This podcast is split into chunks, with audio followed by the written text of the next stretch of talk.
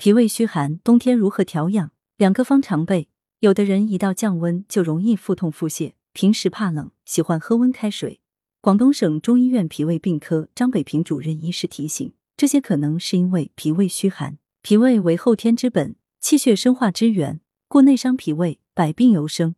冬天如何调养脾胃？张北平主任医师推荐两个简单易用的食疗方。脾胃虚寒的人有什么症状？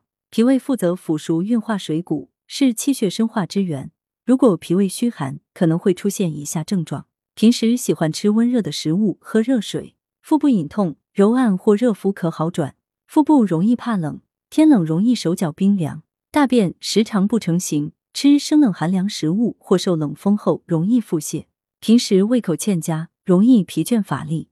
食疗方推荐：一、姜枣茶。材料：生姜十五克，红枣三颗，红糖适量，一人份。做法。红枣去核掰开，生姜切块，入锅加水，大火烧开后加入红糖煮化即可。适合人群：脾胃虚寒、寒凝血瘀之人，平时可见腹部隐痛、遇冷则发、痛经、月经量少、加血块、大便溏烂、手脚冰凉、倦怠乏力、面色萎黄、唇色淡暗。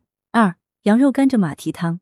材料：羊肉两百五十克，马蹄五十克，黑皮甘蔗一百克，当归十克，生姜六片。食盐和料酒适量。做法：羊肉洗净切块，用开水焯后，放入适量食盐、生姜片和料酒，混合均匀，腌制十分钟。马蹄削皮洗净切块，黑皮甘蔗洗净切块，当归洗净。将上述处理好的食材放入砂锅，加入适量水，先大火煮沸后改为文火煲一点五小时即可。